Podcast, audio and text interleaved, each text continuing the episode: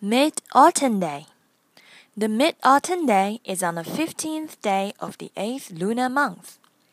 It's an important Chinese festival. The weather is cool and dry. The moon is bright and round in the sky.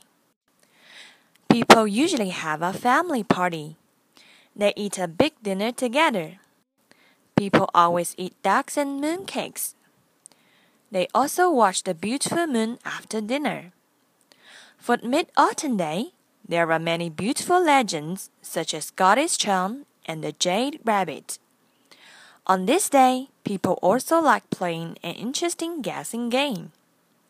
This year, we didn't see the moon because it was raining, but a nice bright full moon is always in our minds. By Liu Yuening, Class 1, Grade 5.